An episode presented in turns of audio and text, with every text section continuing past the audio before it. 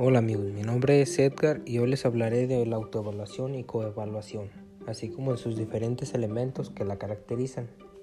Bien, comencemos.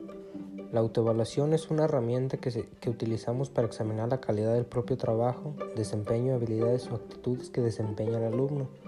Esta, a diferencia de otros procesos de valoración del desempeño, pone a toda la responsabilidad en la persona que está realizando una tarea en concreto. Así de esta manera se le otorga una mayor sensación de control, ya que tiene que estar pendiente no solo de tener un buen desempeño, sino de examinar la manera en que está actuando.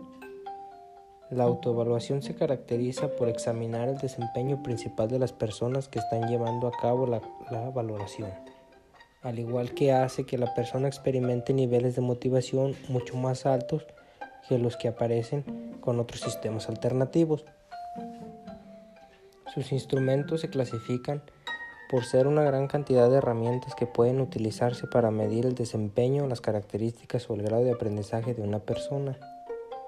Algunas de sus ventajas son las que permiten identificar los fallos en el propio desempeño, así como de, ayuda a que la persona pueda ver en todo momento en qué está equivocado, dónde están sus fallos y en qué áreas tiene que centrarse para mejorar. Sus desventajas son que es muy difícil de conseguir mediante la evaluación externa y es necesario utilizar herramientas que midan que de medida complejas para poder tener una idea básica sobre qué debe hacer un individuo o dónde está cometiendo errores.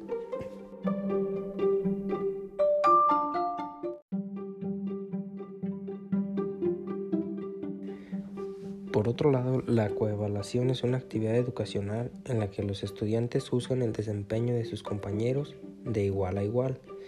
La coevaluación es uno de los tres grandes sistemas de medición de los resultados utilizados tanto en el contexto educativo como en otras áreas.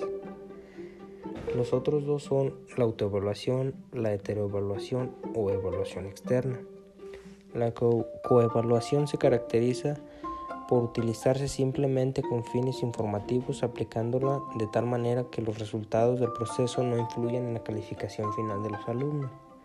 Además difieren en muchos aspectos como por ejemplo si son anónimos o no o si se realiza la revisión del trabajo de cada alumno de forma individual, por parejas o en grupo.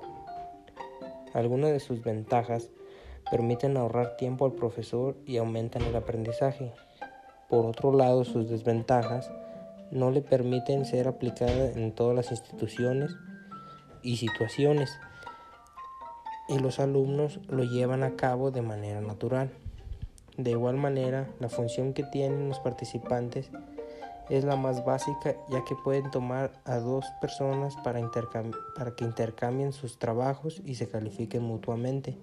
Así de este modo la coevaluación puede servir simplemente para mejorar el aprendizaje de los alumnos, ampliar sus competencias y generar más motivación en ellos. De mi parte fue todo, espero les agrade y hasta la próxima.